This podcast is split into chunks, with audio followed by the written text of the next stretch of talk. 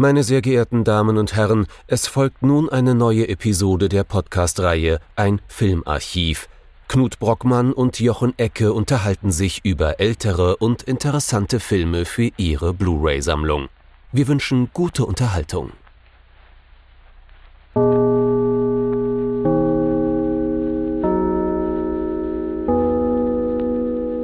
Hallo Knut. Hallo Jochen und hallo liebe Zuhörerinnen und Zuhörer zu einer neuen Folge von unserem Filmarchiv. Und es ist die Folge 1 nach unserem Special über komische französische Wortkonstrukte, die sich da nennen Mise en scène, die sich also auseinandersetzen mit dem Thema, wie kann ich denn im Bild etwas konstruieren und inszenieren, also das in Szene setzen.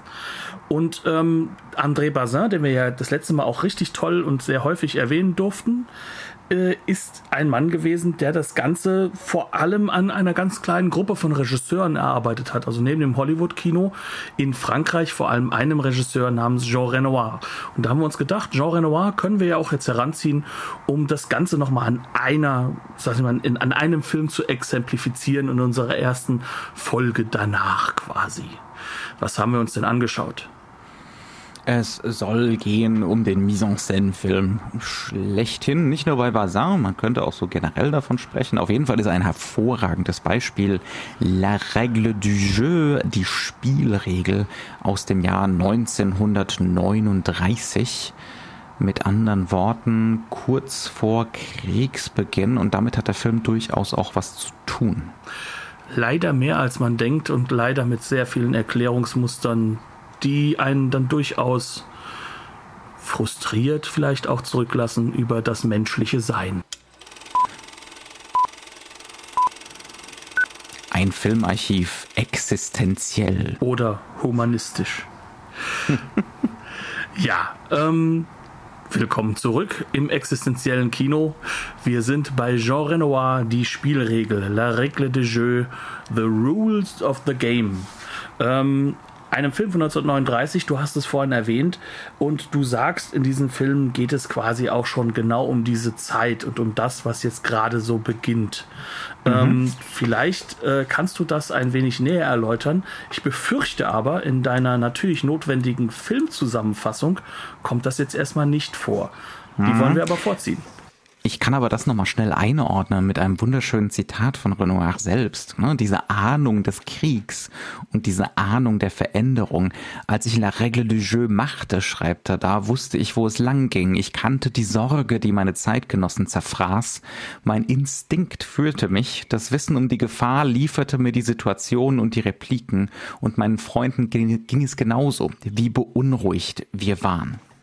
Also äh, das ist definitiv das, worum es in dem Film ganz zentral geht. Da gibt es kein Entkommen und das wird spätestens zum Ende hin mehr als deutlich. Aber wir fangen nicht mit dem Ende an. Ne? Das ist ein komplizierter Film. Ich habe den bestimmt sechs, sieben Mal gesehen mittlerweile. Aber äh, jedes Mal wieder habe ich das Bedürfnis, ein Flipchart mit all den mit all den Figuren zu erstellen. Ich versuche jetzt mein Möglichstes, den irgendwie halbwegs vernünftig zusammenzufassen. Es geht zentral erstmal um zwei Figuren. Die möchte ich so ein bisschen rausheben. Das ist einerseits Octave, gespielt von Jean Renoir selbst. Das ist so ein Pariser Lebemann, der in der Peripherie von Adligen unterwegs ist, sich auch da so ein bisschen aushalten lässt ähm, ne, und äh, damit ganz gut zurechtkommt. Und dann haben wir andererseits Christine de la Chenet, gespielt von Nora Gregor. Nora Gregor, ähm, das ist die eingeheiratete Schweizer Frau ne, eines Adligen namens de la Chenet, ähm, die sich wohl zum allerersten Mal in ihrer noch jungen Ehe so etwas wie einen Liebhaber angelacht hat. Dieser junge Liebhaber ist André Jurieux, gespielt von äh, Roland Toutain äh, das ist quasi Charles Lindbergh, der französische Charles Lindbergh. Am Anfang des Films landet er mit äh, seinem Ein-Mann-Flugzeug, nachdem er rekordmäßig in Rekordzeit den Atlantik überquert hat.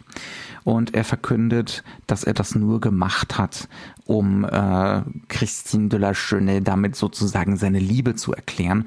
Dummerweise ist sie aber gar nicht vor Ort. Also sie meint das wohl mit ihm auch gar nicht mal so ernst. Was Octave jetzt macht, er ist mit beiden befreundet. Er hat beide auch sozusagen äh, einander vorgestellt. Ne? Ähm, was Octave jetzt macht, um seinem guten Freund André zu helfen, sorgt er dafür, dass André eine Einladung äh, zur Som ne, eher zur Winterfrische, ist keine Sommerfrische, ne, auf das Landgut äh, von äh, dem guten Adligen de la Chenet bekommt, natürlich gemeinsam mit einer großen Schar größ von größtenteils Adligen, da sind nur ganz wenige Bürgerliche dabei.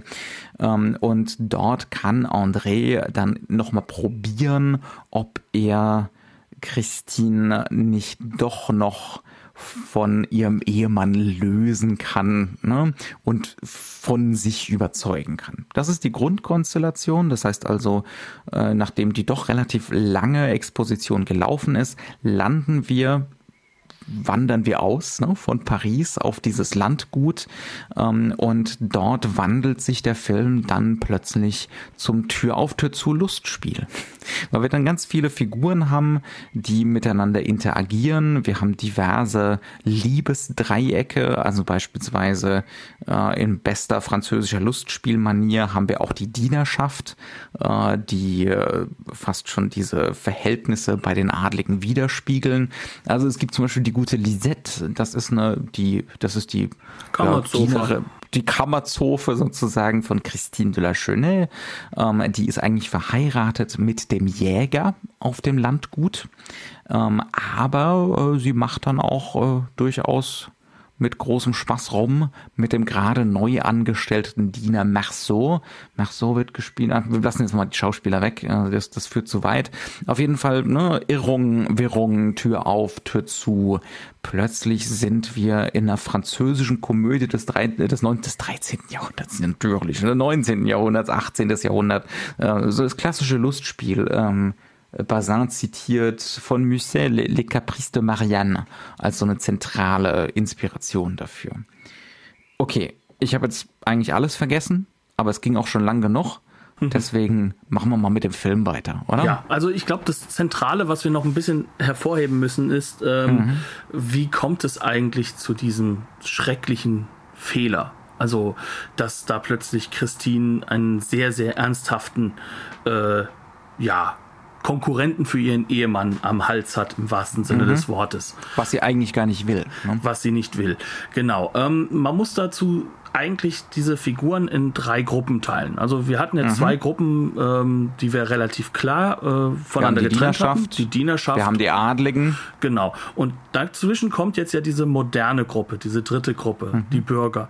Und ähm, es gibt ja einen Grund, warum gerade Jean Renoir ähm, als Sohn des großen Malers Renoir sich in diesen Film einschreibt. Und der schreibt sich ja quasi zweifach ein. Das ist mir nämlich, während du das jetzt gerade nochmal gesagt hast, total aufgefallen. Mhm. Ähm, das hatten wir gar nicht im Vorgespräch. Ein Brockmannscher Geistesblitz. Ähm, er spielt ja zum einen Octave, aber er spielt auch äh, im Endeffekt, oder er ist auch mit drin in dieser Figur der Christine. Denn Christine ist die Tochter eines Salzburger ähm, äh, ähm, ähm, Dirigenten, also eines, mhm. eines, eines großen Künstlers.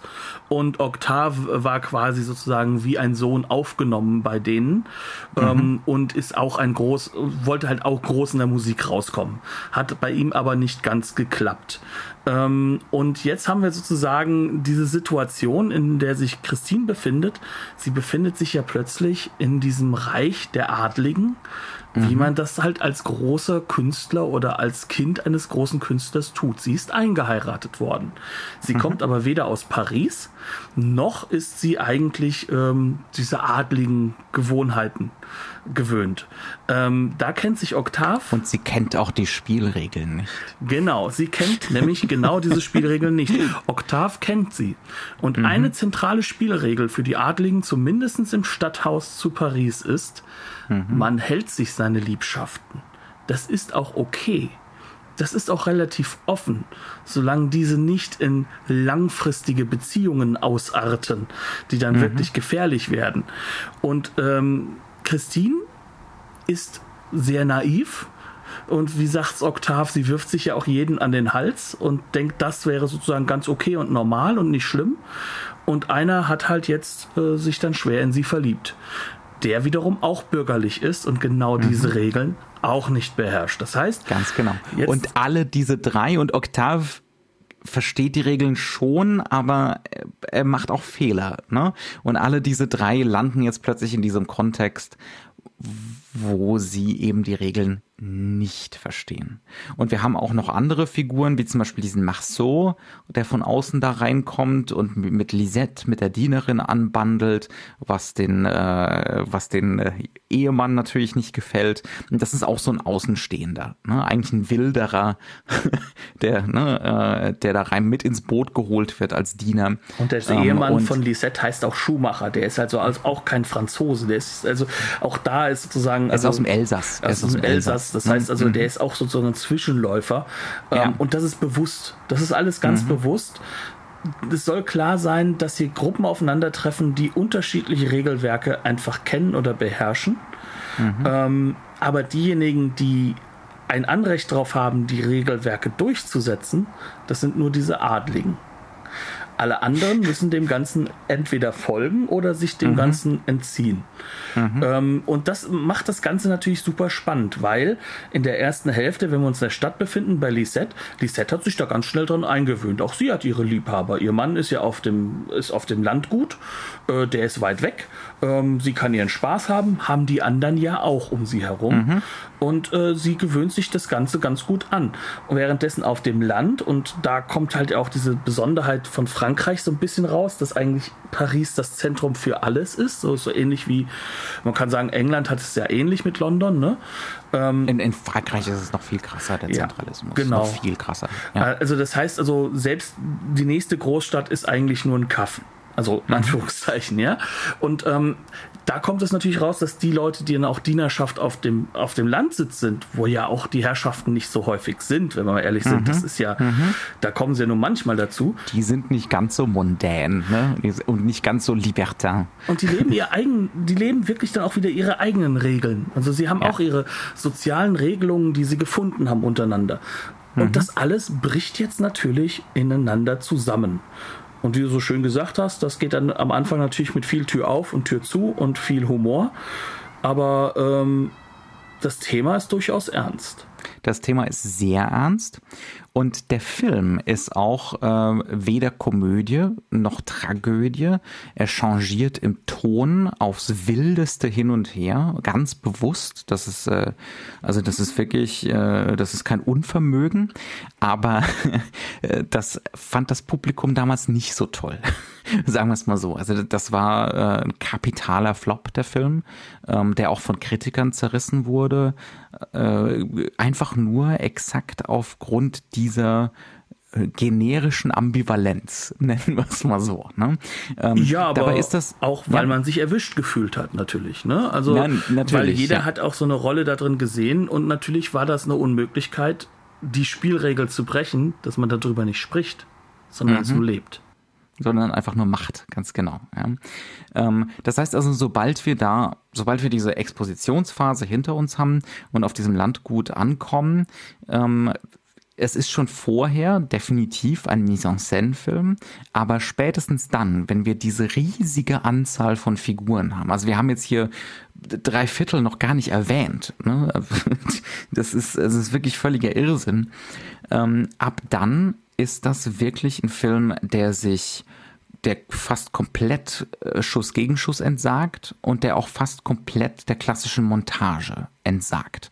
Also hier geht es nicht um unsichtbare Schnitte, hier wird alles in den Raum inszeniert und mit der Kamera. Und man könnte fast schon sagen, äh, Renoir inszeniert zuerst die Figuren, als müsste die Kamera gar nicht, ne, als wäre das ein Theaterstück äh, sozusagen. Und ähm, dann muss sich die Kamera eben danach richten was die danach, was sie da so machen. Das hört sich jetzt heutzutage im Zeitalter von Handkamera und wir können draufhalten und wir können wild dokumentarisch rumschwenken, äh, hört sich das gar nicht so besonders an. Äh, in den 20ern und 30ern ist das was Besonderes. Und das, was Renoir hier in der Inszenierung macht, ist was Unerhörtes. Äh, um genau zu sein, hier wird geschwenkt, teilweise um 360 Grad äh, und noch nicht mal unbedingt um einer Figur zu folgen, sondern einfach nur um ohne einen Schnitt zu einem anderen Zentrum des Interesses im Raum zu kommen. Ja, also beispielsweise, es wird gegen Mitte des Films werden diverse kleine Theaterstückchen aufgeführt und dann will Renoir halt zum Beispiel von der Bühne auf äh, den Zuschauerraum schwenken und noch weiter nach hinten. Also die Kamera fährt dann auch noch weiter nach hinten. Das ist dann wirklich so ein 360-Grad-Schwenk. Ähm, äh, das macht der gnadenlos. Das erscheint uns heute jetzt nicht so irrsinnig äh, ne, innovativ, aber damals bricht er damit mit diversen Regeln. Das hätten die allermeisten Kameraleute in 20ern und 30ern als schlampig empfunden.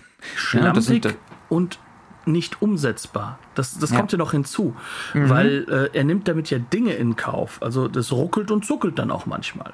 Dann, es ist auch mal was unscharf. Es ist auch was unscharf. Es suppt auch mal, wie du so schön sagst, mal in Dunkelheit was weg. Denn natürlich mhm. muss die Ausleuchtung in einer Form geschehen, die ist schon abnorm hoch. Und dann kannst du mit dieser Ausleuchtung aber auch nicht mehr so hingehen und mhm. kannst so ganz einfach mal irgendwo ähm, ein Gesicht so richtig abheben vom Hintergrund, weil die Ausleuchtung muss ja für zwei, drei verschiedene intrinsische oder interne Setups funktionieren, weil mhm. die Kamera wird sich ja nochmal weiter bewegen und ähm, du geh, kannst davon ausgehen, dass die Kamera auch nie tausendprozentig weiß, wie die Schauspieler sich bewegen werden, denn sie dürfen innerhalb eines Rahmens sich relativ frei bewegen. Mhm. Innerhalb eines Rahmens. Und das ist ja dieser Rahmen, den die Mise en scène ja auch mitsetzt. Das heißt also, die Mise en scène gibt dir ja grobe Rahmensachen vor, dieses Blocking auch, was damit einhergeht, wo also, du dich hinzubewegen Blocking hast. ist gemeint, genau. Wo, wo steht die Figur, wo bewegt sie sich hin? Ähm, ne? Und das wird in einem groben Rahmen festgelegt. Aber aber dann lässt er Raum für Impro. Er lässt wirklich Raum für Improvisation, das Zufällige, ähm, er lässt zu, dass wir von manchen Darstellern nur den Rücken sehen. Er lässt zu, dass ein Gesicht mal nicht richtig ausgeleuchtet ist. Ne? Ähm, er lässt zu, dass er als Regisseur gar nicht eingreifen kann, weil er selbst mitspielt gerade. ähm, und jetzt ja? muss man sich vorstellen, Regisseure, die mit Schauspielern haben normalerweise Filme, in denen sie relativ klar getrennte Szenen haben. Aber hier mhm. kann er ja seine Rolle gar nicht mehr wechseln innerhalb der Szene, weil ja. diese Szenen sind lange ohne wirklichen Schnitt und und wenn Schnitte kommen, ist er ja trotzdem unsichtbar. Ähm, mhm. Aber sie sind halt noch viel seltener, als es sonst wäre. Aber mhm. er erlaubt sich ja auch noch andere Unmöglichkeiten. Also es gibt eine Sequenz, über die wir gleich nochmal direkt reden müssten. Äh, das ist so die Sequenz, die in der Mitte noch einmal ähm, die Leseanleitung für das Tragische später vorgibt, nämlich eine Jagdsequenz, mhm. in der ist durchaus die Kamera so konstruiert oder wird auch so benutzt. Das sind ja Teleaufnahmen regelrecht. Ähm, und da wird dann ein Hase, der durch, diese, durch das Gelärsch rennt, der wird relativ im Fokus gehalten und da kommt es dann zu richtigen Reißelementen und dann suppt alles drumherum weg. Das ist nicht die Art und Weise, wie man Filmbilder konstruiert zu dieser Zeit oder mhm. die dann normal sind, sondern das ist eine Form von Bild, die im Endeffekt so dokumentarisch ist, in Anführungszeichen, dass wir sie zu diesem Zeitpunkt noch gar nicht als Norm wahrnehmen. Nicht ja. als diese Norm. Heutzutage ja. ist es vollkommen normal, das hast du in jedem Tierfilm. Aber jetzt macht Jean Renoir 1939 Uhr plötzlich einen halben Tierfilm in der Sequenz. Mhm. Ja, ja. In, in, in einem eigentlich, ne, das ist eigentlich Erzählkino, ne? Genau. Und plötzlich, äh, und plötzlich brechen da äh, Erzählformen rein, die noch nicht mal etabliert sind. Sondern er sagt jetzt einfach, okay, äh, ich will den Hasen einfangen, wie er da um sein Leben rennt. Und äh, er mache ich das? auch, wie er stirbt, so als Triggerwarnung ja. für Leute, die den Film sehen wollen. Ja. Äh, da, und da zwar sterben in echt, Tiere. Ne? Ja. Also da sterben tatsächlich Tiere in dem Film. Ähm, und er, er sagt jetzt einfach, okay, äh, ich will das jetzt einfangen ähm, und ich will nicht so das übliche, ich setze hier in eine feste Einstellung einen Hasen hin oder so, ne? Ähm, und äh, dann mache ich, mach ich einen Gegenschnitt auf den Jäger und der schießt und äh, nächster Schnitt, äh, das Tier liegt tot da oder so, ne? Äh, so wie man es eben konventionell erzählen würde, äh, sondern er will, er will die Todesangst haben, ne? Er will das Flüchtige haben und dann nimmt er in Kauf, dass die, dass die Technik das eigentlich zu dem Zeitpunkt fast gar nicht kann. Er lässt die Kamera, auch, ja, also, das ist am Rande des Darstellbaren überhaupt. Also so, so ein ne? klassisches Beispiel. Also nehmen wir da mal so ein bisschen weiter rein. Ähm, eine Kamera kann das zum einen nicht machen, aber jetzt stell dir mal vor, wir, also stellt euch vor, ihr habt eine Sequenz also er lässt seine Schauspieler mit echten Waffen auf die Tiere schießen. Und mhm. die können das übrigens, was bedeutet, dass das durchaus auch wahrscheinlich ähm, etwas ist, was sie nicht das erste Mal machen. Mhm. Ähm, und dann geht er hin und lässt zum Beispiel im Hintergrund einen Fasan hochfliegen und man sieht regelrecht im Vordergrund oder im Mittelgrund sogar fast nur, wie dann äh, eine Person darauf zielt. Man sieht den Schuss, man sieht, wie die Person fast nach hinten geschüttelt wird. Daran siehst du auch, dass es eine echte Waffe ist. Und du siehst ganz weit im Hintergrund den Fasan straucheln und Richtung Boden fallen. Und dann folgt die Kamera sozusagen dem Weg nach unten und verliert sozusagen den Mittelgrund aus dem, aus dem Bild. Ja, mhm. das sind, das sind Dinge, da, da denkt man sich jetzt so, ja gut, ne, Nouvelle Vague, äh, New Hollywood, 70er Jahre Jahre. Wir sind hier in den 1939. Das ist, ja. Und, und das Ganze sind Regelwerke, die hier neu etabliert werden. Das sind, mhm. weil, weil das, wenn ich sage, das ist in den 70ern normal, dann heißt das, dass es sich ja als Regelwerk auch etabliert haben muss. Ähm, und das Ganze sind Regelwerke, die, ins, die ganz radikal der Form der Mise en scène, also des in Szene setzen in einem Bild folgen. Und die Rekapitulation, eine Umformung des Bildes, eine Rekonfiguration von all den Figuren in Raum, wird mhm. in der Gleichzeitigkeit gesetzt.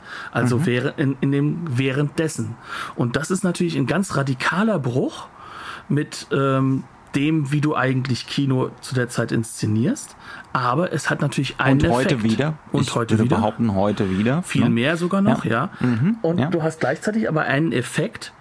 Und das ist so das, wo dann plötzlich ein Effekt des Realen kommt. Das, mhm. der, der dich auch als, als Mensch, der in dieser Zeit unterwegs ist, abgleichen lässt. Mhm. Und dieser Effekt find, findet auf so vielen und wichtigen Ebenen statt. Mhm. Ähm, ne, ja. Nehmen wir doch nochmal so einfach so, so, so Standardszenen aus, ähm, also das, was hauptsächlich in der Inszenierung läuft, sobald wir auf dem Landgut sind. Wir haben dann zum Beispiel eine lange Sequenz, äh, es ist ein Abend, es wird gefeiert und äh, Chumacher, der Mann von Lisette, hat rausgefunden, dass sie ihm fremd gegangen ist oder dass sie zumindest rumturtelt mit diesem Neuling, dem Neuankömmling Marceau. Und daraufhin holt er seine Flinte und rennt hinter Marceau her durch dieses Anwesen, durch jeden Raum. Ne? Und wir begleiten äh, diese Jagd.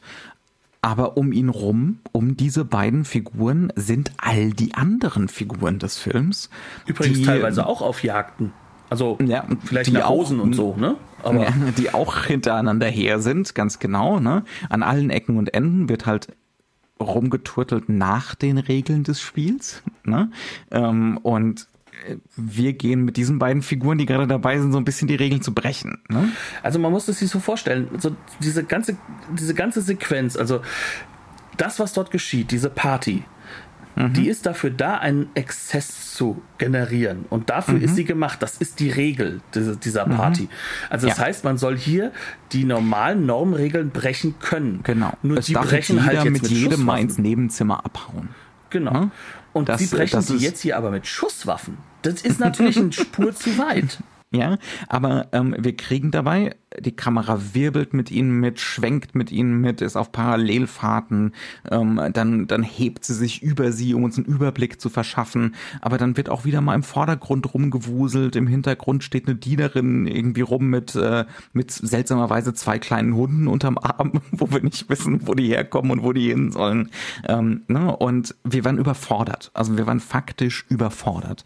Äh, wir verlieren unsere beiden Herrschaften aus dem Blick, wir wissen nicht, wo wir hingucken sollen. Ähm, man kann den Film dreimal gucken und ich glaube, man sieht nie dieselbe Szene. Ne? Das ist der Effekt von dieser Inszenierungsweise ohne Schnitt, ähm, schon mit Blickführung, aber immer wieder so tiefenscharf und mit so vielen Figuren, die da reingestaffelt werden, dass wir, dass wir uns selber aussuchen müssen. Wo gucken wir jetzt hin? Hm? Was wichtig dabei ist, und ich glaube, das ist das Zentrale, um dann nochmal einfach auch nochmal herauszufinden, warum ist diese Strategie so sehr mise en scène. Ähm, mhm. Was ist diese Blickführung? Also wenn wir uns diese Blickführung mal genau angucken, die Blickführung ist die radikale Form der Umkonfiguration. Das mhm. heißt also, alles, was sozusagen vom Hintergrund in den Vordergrund kommt, was von der Seite reinknallt, all diese Elemente, die sozusagen den Raum, den wir jetzt haben, mit den Figuren total umkonfiguriert, das ist das, was Blickführung ist. Aber gleichzeitig werden uns Dinge gezeigt, und es wird uns konstant warm gemacht, es passiert noch mehr. Und das lädt dann wiederum ein, mhm. wenn so ein radikales Element nicht ist, da ist, mit den Augen woanders hinzugehen. Um dann wieder zurückgeholt zu werden, wenn die radikale Umkonfigurierung kommt. Das mhm. ist sozusagen das, wie dieser Film agiert. Und das macht er nicht nur mhm. auf der mhm. visuellen Ebene, das macht er auch auf der Soundebene. Da knallt ja. dann plötzlich mal äh, eine riesen Orgel rein mit einem wahnsinnig lauten Sound. Ähm, und solche Elemente schaffen dann sozusagen wiederum einen, einen, einen neuen Aha-Effekt. Und mhm. das ist das, mit dem Jean Renoir extrem spielt und das, was ja. ihm auch extrem wichtig ist, diese Effekte zu erzeugen. Mhm. Also überwältigt werden nicht von der Realität, das ist ja nicht die Realität, von, sondern von diesem Realitätseffekt, ne? von dieser Reihe von Effekten, die diese Inszenierungsweise hat. Und dann nochmal Bazin hier äh, im Zitat, Renoir hat begriffen, dass die Leinwand nur die homothetische Fläche des Kamerasuchers ist, also das Gegenteil eines Rahmens. Sie ist ein Versteck, ein Cache, dessen Funktion darin liegt, die Realität dem Blick nicht weniger zu entziehen, als zu offenbaren. Ja, also es geht nicht nur darum ähm, zu zeigen, sondern es geht auch konstant darum zu implizieren die Welthaftigkeit außerhalb des Bildrahmens. Ne? Dass da alles weiterläuft, ähm, dass, ne? dass, dass diese Realität eben immer noch da ist. Und das erzeugt natürlich ein Abgleichen. Weil, mhm. wenn wir uns ins Kino bewegen, dann bewegen wir uns ja eigentlich in einen Raum hinein, in dem wir diese Kausalkette im Vordergrund haben. Und das ist nicht nur mhm. im, äh, äh, im amerikanischen Kino so, das ist auch im französischen, ist allgemein im Weltkino so. Eigentlich mhm. eine Kausalkette, eine Narration. Und hier geht er hin und das Versprechen der Narration löst er ja auch ein. Aber mhm. er bringt wir uns können konstant, den Plot nacherzählen. Genau. Aber er bringt Schlecht, uns, wie ich. noch schlechter, wie ich es machen würde, weil, weil er halt wirklich so brutal mhm. schwer ist. Ja? Ja. Ähm, aber was wir definitiv wissen ist, es ist deswegen brutal schwer, weil sozusagen hier ein Realitätsabgleich stattfindet. Alles, was wir erleben, ist ja auch gleichzeitig. Mhm. Also wir haben ja keine Kausalkette. Die konstruieren wir uns ja in unserer Realität sowieso im mhm. Nachhinein rein. Da erzählen ja. wir uns ja. ja. eine Geschichte draus. Das ist ja das, mhm. wie das Gehirn sehr, sehr stark funktioniert. Mhm. Und im Kern läuft es jetzt hier darauf hinaus, dass er uns immer wieder in dieses Abgleichen bringt zwischen dem außerhalb Kino, innerhalb Kino. Und ich mhm. weiß, innerhalb Kino, das Versprechen wird eingehalten. Ich habe die Kausalkette, ich habe die mhm. Narration, mhm. aber es der Abgleich nur irre erschwert. Ne? Es genau. wird uns einfach nur irre erschwert, ähm, das hinzubekommen, ähm, weil ständig auf uns ein Eindrücke reinprasseln. Und das, das klingt jetzt wahnsinnig anstrengend, das ist es auch zum gewissen Grad, aber es ist auch lustig. Ähm, es hat eine, es hat eine Befreiung, also es wirkt eher so befreiend, gucken zu können. Ne? Und, und dass einem der Film auch die ganze Zeit sagt, guck doch, schau doch hin, wo du hingucken willst. Der Plot ist nicht so wichtig, ne? es, sondern es geht eher so hier um die Lebendigkeit, die Welt, die hier gerade irgendwie eröffnet wird. Ähm, da, da schreibt Bazin zum Beispiel auch wieder, Renoir führt seine Schauspieler so, als seien sie ihm wichtiger als die Szene, die sie zu spielen haben und die Szene wichtiger als das Drehbuch. Ne? Also es geht uns auch darum, dieses Vergnügen, diese In-Jokes, äh, diese Kameraderie vor der Kamera irgendwie wahrzunehmen ähm, und da eventuell mehr Vergnügen draus zu ziehen, als aus dieser blanken, blöden Kausalkette. Und da kommen wir jetzt aber auch zu dem Punkt, warum ist der Film so eminent dann politisch? Mhm. Er ist es nämlich in dem Moment, in dem diese Abgleichskonstruktion immer wieder stattfindet und wir uns klar macht, gemacht bekommen, wir haben hier auf der einen Seite diese Konstruktion ne? und wir haben Vergnügen an dieser Konstruktion, aber dadurch, dass wir diese Strategie, dieser, ich würde mal sagen, radikalen Mise en scène, so würde ich es ausdrücken, ne? weil mhm. Mise en scène ist ja, ist, ja ein, ist ja ein Modus, der wird häufig benutzt. Also, radikal ist stark überbenutzt als Wort, aber hier trifft es zu. Ja, also das ist wirklich, das ist radikal, was Renoir hier macht. Ähm, und da kommen wir halt an den Punkt, an dem wir dann sagen können, okay, jetzt wird das Ganze natürlich spannend, wenn jetzt das Genre bricht, das, was wir hier erklärt haben. Und da kommt es, glaube ich, dahin, dass wir uns mal vielleicht die Gesamtkonstruktion dieses Films angucken. Das heißt mhm. also, wie ist denn die Narration aufgebaut? Denn mhm. die Narration geschieht eigentlich zwischen den Szenen. Ne? Das ist halt eben das, was es interessant ist. Das Arrangement ähm, der zwischen den Szenen ist das, was uns das Ganze mitgibt. Und das beginnt ja damit, dass wir lange Zeit in Paris sind. Und ähm, natürlich, wir am Anfang, die Leseanleitung ist wieder da, ne? das haben wir ja jedes Mal. Äh, eine, eine Reporterin, die auch nie wieder vorkommen wird übrigens, die versucht da unseren, unseren Helden. Äh, und er wird auch von äh, Octave immer der Held genannt. Du hast ein Problem, das ist ein echter Held. Sowas gibt es noch. Der technokratische Held. Der technokratische Held, also der, der im mhm. Flugzeug fliegen kann. Schnell, und lange. Ähm, und wenn er angekommen ist, das, das ist ein Chaos, das dort entsteht. Und dieses Chaos ist durchaus fast schon realistisch, weil wir haben ja auch noch diese Reporterin, diese Radioreportage. Das heißt, wir haben also auch hier einen Doppelungseffekt des Realistischen. Aber danach lernen wir die Figuren kennen. Und alles, was in Paris geschieht, überlastet uns. Genau eine Stunde. Also ne, genau, ungefähr eine Stunde.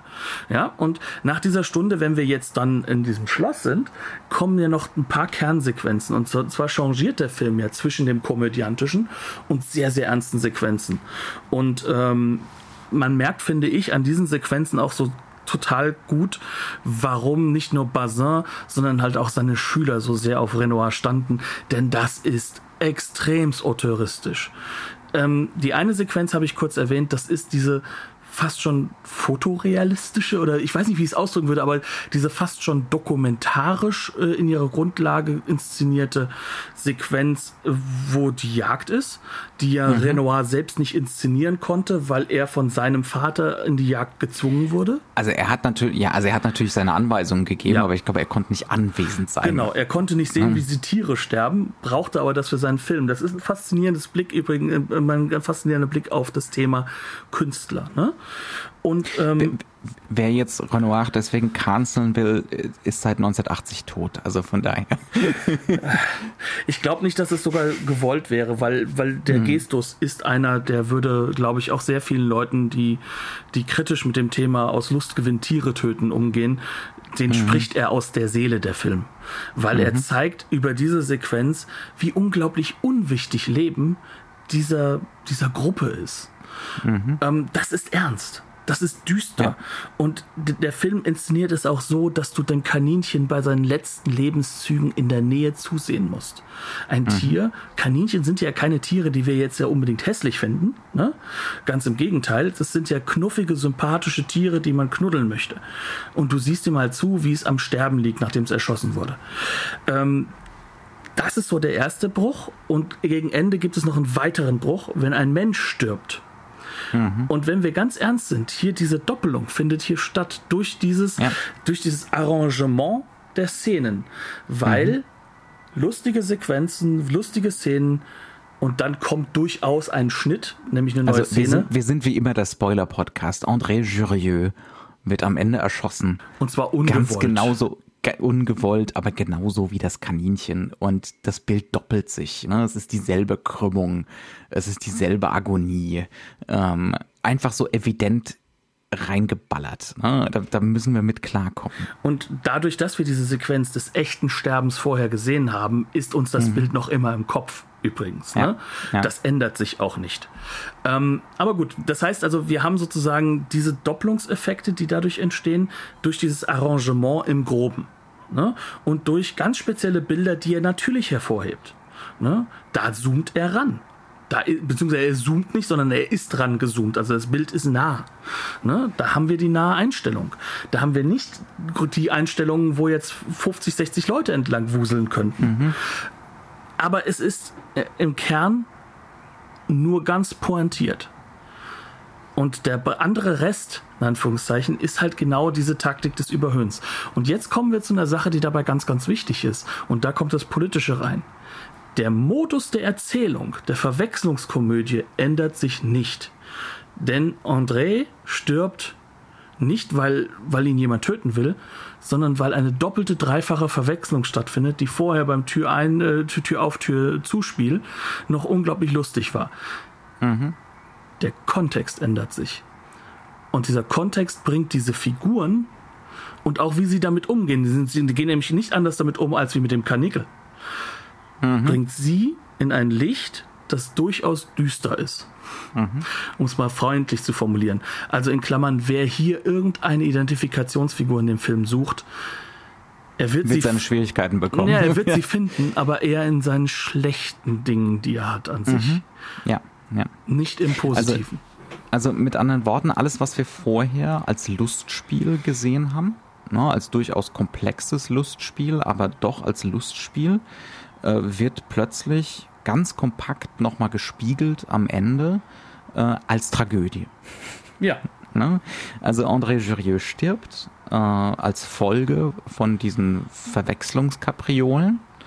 Und wie du es schon gesagt hast, die Figuren gehen alle damit um, als wäre gerade eben nur eines von diesen Kaninchen gestorben. Man muss ja? das Ganze halt ein bisschen, ne, man muss klar machen, das war ein Unfall, das tut uns auch sehr leid, wird ein schönes Begräbnis. Wir werden alle hingehen zu, zum, zum Begräbnis, mhm. wir sind alle sehr traurig, aber hey, Leben geht weiter.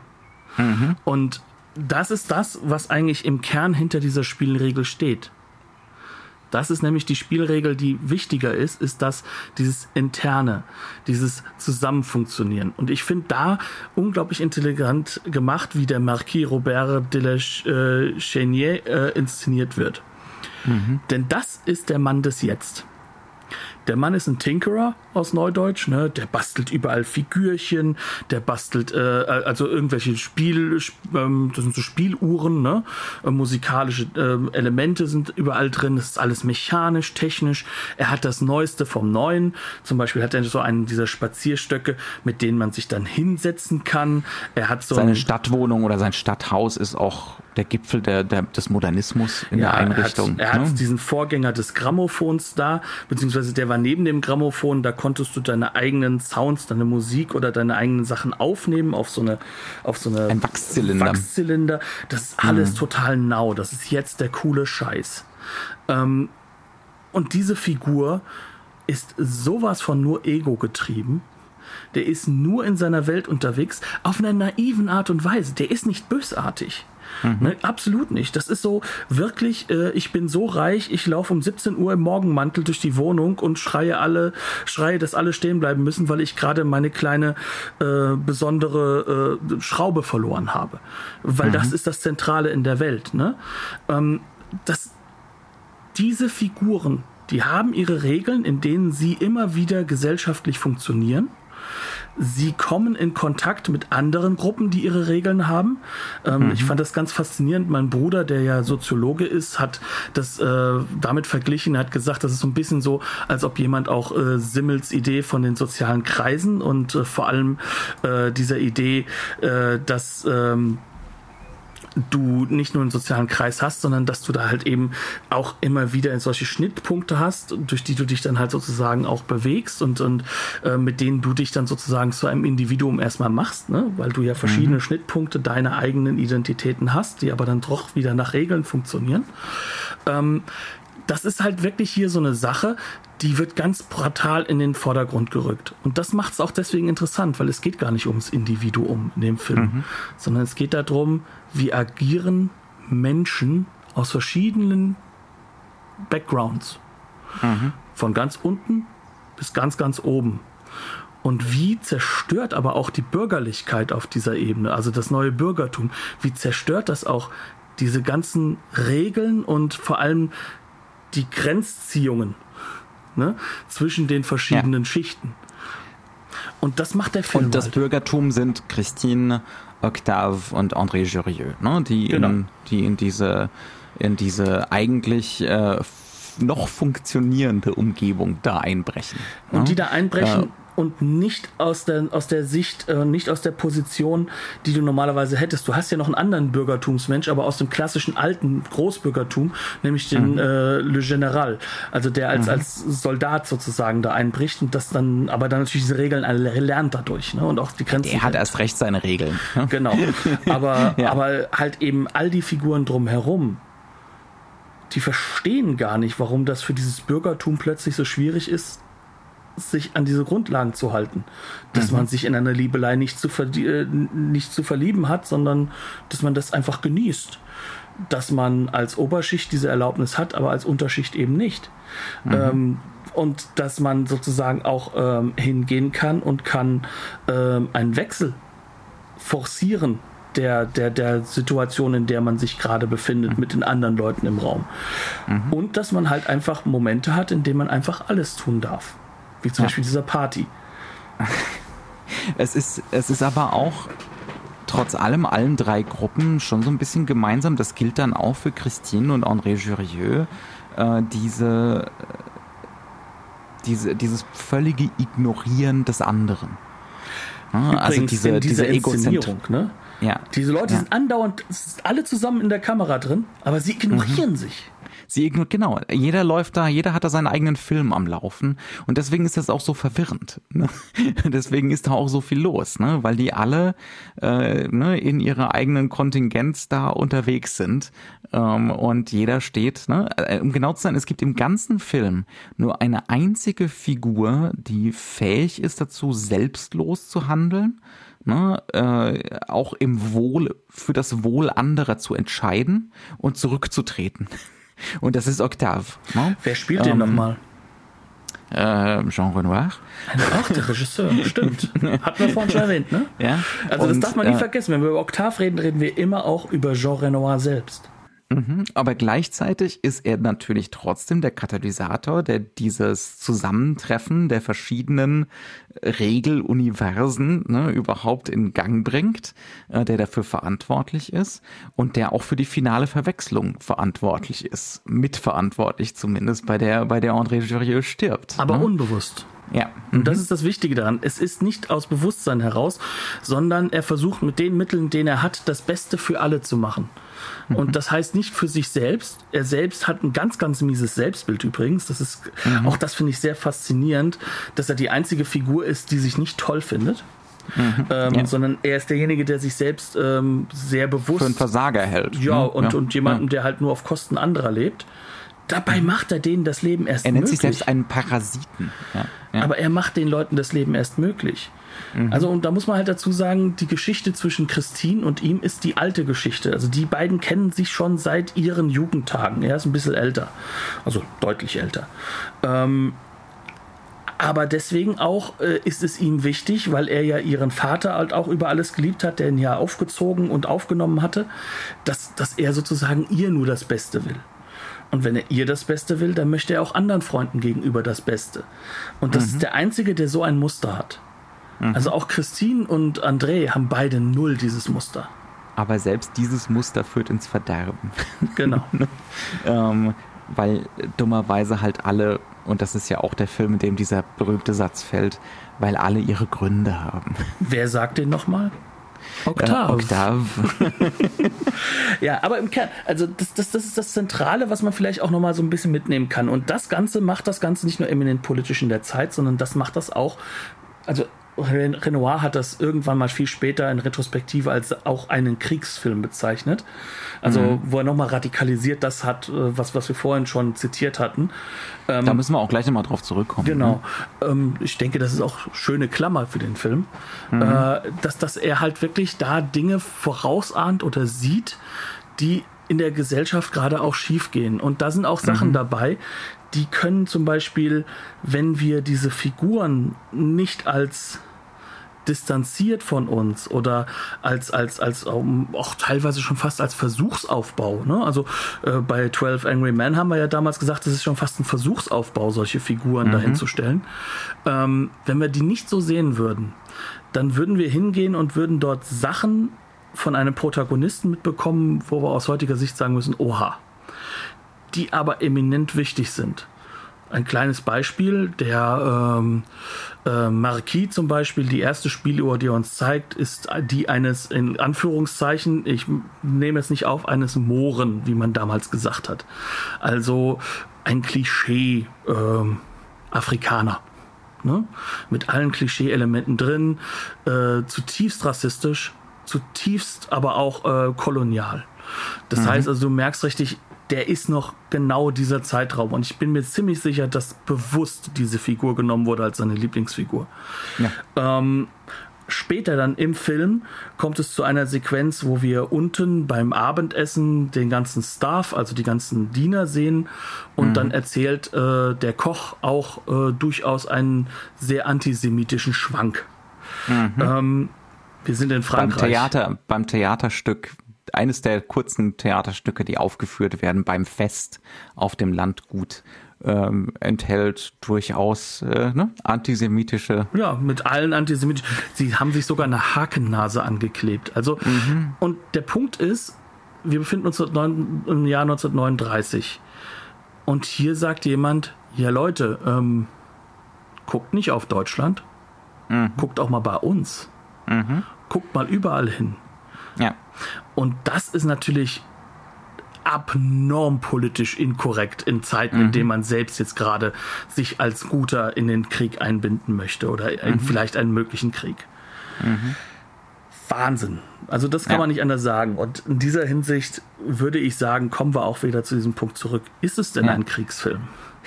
Was ahnt denn dieser Film? Ganz genau. genau ne? Also was ist denn diese, diese Vision, die er da hat? Oder äh, was für eine Einschätzung der gegenwärtigen Lage 38, 39 in Frankreich? Was, was bietet er uns denn da? Also er skizziert eine Oberschicht, die einerseits technokratisch unterwegs ist, andererseits äh, nur für das eigene Vergnügen. Ja. Ne? Ähm, aber auch äh, verantwortungslos, moralisch einigermaßen verkommen. Ne? Ähm, also ganz, ganz, ganz ehrlich, zentral. wir haben dort mit ja. Eheleuten zu tun, für die das normal ist, dass man noch äh, Mätressen hat und ähnliches, ne? Ähm, aber halt an einer Form, ähm, wo die, wo diese Regeln, du hast schon gesagt, ja gut, das ist halt Französisch auch irgendwo, ne? Mhm. Aber, aber in einer Form, wo dieser Abgleich mit allen anderen Schichten nicht funktioniert. Also die sind mhm. vollkommen abgehoben in ihrem moralischen Verständnis mhm. gegenüber allen anderen Schichten. Mhm. Ne? Und es ist aber auch gleichzeitig klar, die sind auf dem absteigenden Ast. Ne? Also äh, bei den Theaterstückchen in der Mitte des Films hüpfen sie mal als äh, Skelette über die Bühne. Ne? Also da ist es schon so ein Totentanz. Und die letzte Einstellung des Films, die berühmte letzte Einstellung des Films, zeigt sie als nur noch als Schatten an der Wand, die gesenkten Hauptes äh, wieder ins Haus gehen, ne? mhm. nachdem dieser Mord an André Jurieux passiert ist. Ähm, also ne, einerseits eine kaputte Führungsschicht, äh, die aber auch vorbei ist. Ne? Also es ist endgültig vorbei mit diesem Adel. Äh, das wird uns suggeriert. Wir haben äh, eine bürgerliche Schicht, die kein Stück besser ist. Die, die auch versucht, dieser Adel zu sein. Also die mhm. sich einfach da ja. reinfinden möchte, sozusagen. Ja. Ähm, alle haben diese, oder ganz viele von ihnen haben diese antisemitischen Züge, äh, maximal egoistisch. Es geht auch vor allem darum, dass du immer nur auf deinen Vorteil auch in der mhm. Hinsicht agierst. Das, das ist halt einfach mal so Stück für Stück. Also nehmen wir doch mal das Beispiel äh, der, äh, der junge Mann, der dann hingehen darf, also der Marceau, gespielt von Julien Carret. Ähm, mhm. Übrigens auch ein typischer Schauspieler für Renoir und ganz großartiger Schauspieler, so ja. für Nebenrollen. Ja. Ähm, der fängt an als Wilderer. Mhm. Aber dann kommt seine, äh, dann kommt sozusagen der Besitzer des Landes und sagt ja, ach, du tust doch eigentlich was Gutes, wir wollen doch weniger Kaninchen haben, ist doch schön. Und äh, stellt ihn dann ein. Das heißt mhm. also, es gibt auch keinen, also die sozialen Contracts, die Social Contracts in Anführungszeichen dieser einzelnen Gruppen werden nicht eingehalten, sondern können immer mhm. wieder gebrochen werden. Das heißt, es herrscht hier auch so etwas wie eine vollkommene äh, Ziellosigkeit und, und, und halt, das kann sich gar kein moralischer oder sagen wir es mal, kein ethischer, das ist vielleicht der beste Grund, mhm. kein ethischer Grundsatz mehr durchsetzen, weil äh, nach dem ethischen müsste er bestraft werden. Er mhm. ist Wilderer. Und mhm. natürlich macht das dann für alle anderen drumherum, vor allem für den Schuhmacher, ähm, der sozusagen der Chef äh, von, von dem äh, Jäger Der sitzt dann plötzlich neben ihm am Mittagstisch und macht ihm die Frau abspenstig. Der genau. Wilderer. Genau. Und dieser Schuhmacher, der war ja. eigentlich immer im Recht. Und jetzt wird er mhm. plötzlich dann, nur weil der Herr aus der Oberschicht eine andere Meinung hat, weil der Adlige ja. denkt, sein, sein Chef denkt, ach, ist doch ganz gut, wird ihm sozusagen dieser, dieser ethische Kontext komplett entzogen. Mhm. Und das ist das Zeitgefühl. Mhm. Das ist der Moment. Also du kannst gar nicht mehr einen Kontext erstellen, der zu etwas wie einer, einer harmonischen Gruppen, ja. äh, also zu ja. harmonischen auch Klassen führen könnte, mhm. verschiedenen Klassen. Und dann haben wir in der Mise en scène gesehen, jeder fährt seinen eigenen Film. Jeder lebt in seiner eigenen Blase, ne, in seiner eigenen Realität. Keiner kriegt mit, wie bitter ernst es eigentlich ist, was da um sie rum passiert. Da läuft einer mit dem Gewehr, ne, durch äh, ne, hinter jemand anderem her und schießt äh, und es wird und schießt äh, und es geht einiges zu Bruch zum Glück zu dem Zeitpunkt noch kein Menschenleben, aber es scheint niemanden so richtig zu interessieren. Es ist Teil des, des, des Charmes, des, des Moments. Mhm. Das ist, es ist Teil dieses Momenthaften, das man einfach mit mhm. sich nimmt. Und man mhm. lebt halt sozusagen in so einem radikalen Jetzt. Also man mhm. kann keine Konsequenzen mehr sehen, weil, weil die sind mhm. ja, die, die müssen ja ausgesetzt werden, damit ich meiner eigenen egoistischen Agenda in diesem Moment folgen kann. Weil wenn ich Konsequenzen mhm. hätte, dann könnte ich ja nicht einfach mal hier jede Moral sausen lassen und äh, mhm. äh, dem Exzess einfach nur einheimgehen. Mhm, ja.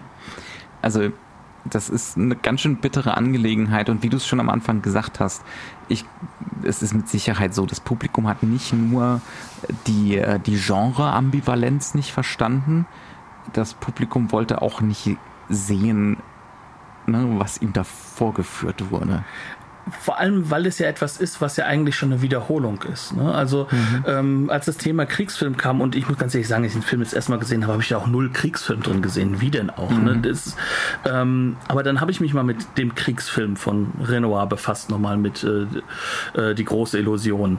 Und ja. eigentlich erzählt der Film da schon was ganz ähnliches.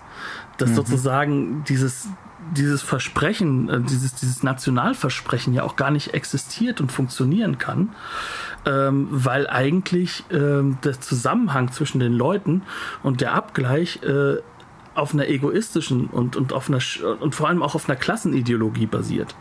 Mhm. Ne? Also das heißt, äh, im Gefangenenlager äh, sitzen dann dort zwei aristokratische Herren, der eine ist der Wächter, der andere ist der Gefangene zusammen und haben mehr miteinander zu tun als der Plebs unten, der sich der, der auf der einen Seite Wache und auf der anderen Seite Gefangene ist. Mhm. Das ist ähm, das ist etwas, das ist durchaus ein Bild mhm. das, das, das sich hier widerspiegelt ja. und radikalisiert. Und man muss vielleicht nochmal hinzufügen, bei der ganzen Geschichte, ähm, das hört sich jetzt vielleicht an wie ein Anklagefilm, ist es aber nicht. Das ist ein zutiefst zärtlicher und liebevoller Film für alle diese Figuren. Der Film hat großes Verständnis. Der Film ist, ne, da sind wir wieder beim Humanismus äh, von, von Renoir. Ach, das ist nicht so, dass das eine ganz, ganz scharfe Satire wäre oder so, ähm, sondern das ist ein Film, der uns eine ungeheure Komplexität und Ambivalenz vorführen möchte und die auf gar keinen Fall irgendwie auflösen möchte. Ne?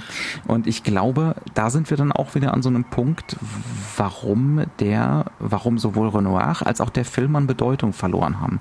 Also ne, 50er, 60er, 70er, da war das einer der Kernfilme äh, und man, man konnte dem nicht aus ne, filmgeschichtlich. Äh, heutzutage äh, ist, das haben wir ja auch schon beim letzten Mal, als wir über Renoir gesprochen haben, ist Renoir so ein bisschen zur Seite weggefallen.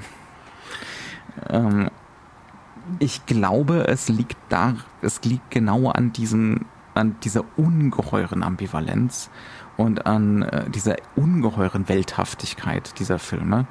Ähm, die eben nicht mit irgendwie zwei Sätzen abgetan werden kann, ähm, sondern an der man sich immer und immer wieder so aufs Neue abschaffen muss und wo man halt auch bemerkt, dass der Film, den man guckt, ja nie der gleiche ist. Also das ist ja das, was mhm. auch Truffaut erwähnt hat. Also ja, Truffaut ja. hat ja gerade diesen Film und ähm, äh, Citizen Kane zusammengefasst als die beiden Filme, die am meisten schuld sind daran, Anführungszeichen, dass junge Leute Regisseure werden wollen. Also mhm. in die Filmregie wollen. Ähm, was natürlich jetzt heute nicht der Fall ist, aber was definitiv zu diesem Zeitpunkt He heute, der Fall ist. Heute ist es äh, äh, äh, Avengers. Äh, Weiß ich nicht. Weiß ich nicht. Also du, äh, wir wollen jetzt auch nicht in den, also wir wollen jetzt hier auch nicht. Ich zeichne keinesfalls eine Karikatur. Nein, nein, nein, nein, nein. Also das ist äh, und wenn, also für mich ist der Hauptfaktor derjenige, ähm, das hat unglaublichen Impact in der Zeit, auch deswegen, weil diese Menschlichkeit, dieses allzu Menschliche, was da drin vorkommt, mhm. und dieses Ambivalente, dieses auf der einen Seite, da ist kein sympathischer Mensch dabei. Mhm. Aber es sind alles Menschen. Ja. Einfach, ja. einfach diese Situation zu schaffen und auch das zu erlauben. Das ist das auch etwas, was wir in unserem Kunstverständnis immer mehr verlernen. Was auch nicht Zeitgeist ist. Ne? Und das mhm. ist halt einfach auch so eine Sache, die ist dann ganz wichtig. Das war damals nun mal Zeitgeist in den 50er, 60er Jahren. Jetzt ist der Zeitgeist durchaus einer, der mehr ähm, Filme halt auch als etwas fast wo was Konfrontatives wieder sein muss. Mhm. Und da merkst du dann ja auch, dass dann halt auch das Mittel der Mise en scène uninteressanter wird. Das ist ja nicht mhm. nur, nicht nur Re Renoir mit seinen Inhalten, sondern wie du es eben so schön gesagt hast, das Kino hat die Montage viel mehr im Vordergrund. Die Mise en scène taugt nicht besonders gut für Polemik. Das ist der Punkt. und ähm, das ist, es kann auch gesagt werden, dass es auch vielleicht langweilig ist. Oder mhm. was man halt auch sehen muss, dass es natürlich aktuell unglaublich schwierig ist, einen Film erstmal hinzustellen, zu sagen, hier, jetzt musst du erstmal eine Stunde durchhalten, bis du überhaupt dahin kommst, dass du halbwegs verstehst, was da auf der Leinwand passiert. Mhm. Ähm, da gibt es andere Medien, die dann durchaus schneller dich abholen als Konsumenten vielleicht nicht als Kunstverständigen, aber als Konsumenten. Mhm. Und das ist jetzt vielleicht ein relativ düsterer Blick wieder. Ne? Also vielleicht packe ich jetzt doch ein bisschen zu sehr die Frankfurter Schule hier in Frankfurt aus. Hau rein, hau rein, Knut. Aber es ist ein Faktor, der auf jeden Fall damit reinspielt. Der Faktor, dass wir noch immer an der Stelle sind, an der wir sagen können, es gibt Filme, die in ihrer Art und Weise der Inszenierung nicht mehr machbar sind, aber dadurch verlieren wir zeitgleich ein unglaubliches Spektrum an künstlerischem Ausdruck und vielleicht auch an politischem mhm. Ausdruck. Ja, ja. Das war aber in allen Zeiten schon so der Fall. Ne? Also es gibt ja, auch einen Grund, warum er in den 30er Jahren absolut inakzeptabel war, der Herr Renoir mit diesem Film. Mhm. Und es ist ja nicht so, dass es der einzige Film war, mit dem er seine Schwierigkeiten hatte beim Publikum. Allerdings, ja. Na gut, ähm, wir nähern uns rapide, rapide dem Endpunkt. Ähm, wir fügen vielleicht noch hinzu, äh, man kann die Tatsache, dass dieser Film an Bedeutung verloren hat, vielleicht auch daran ablesen, dass man in Deutschland keine Blu-ray davon kaufen kann. Und auch nicht in Großbritannien, glaube ich. Nein. Wir haben die amerikanische Criterion-Version gesehen. Das ist eine tolle, tolle Disc. Äh, ich weiß gar nicht, ob es in Frankreich eine Blu-ray gibt. Ich glaube fast aber, ich müsste es nochmal nachgucken. Aber ähm, ne, das ist ein Film, der, ich meine, der, der taucht immer noch bei den großen Filmzeitschriften in den Top Ten der besten Filme aller Zeiten auf. Aber er ist definitiv im Kurs gefallen und das sieht man auch an dieser Veröffentlichungspolitik. Also im Kern ist es wirklich so, dass man nur die DVD-Version äh, bekommen ja. kann in Deutschland und ähm, vom Label Dodgy Derek's DVDs. ähm, und dass wir halt wirklich auf die Criterion uns verlassen müssen, die aber ja. dann dafür mit das Beste ist, was man sich suchen kann. Ja, ja. Wie so häufig bei Criterion. Mhm. Gut. Ich würde sagen. Wir könnten, wir könnten noch, wir lassen es aber.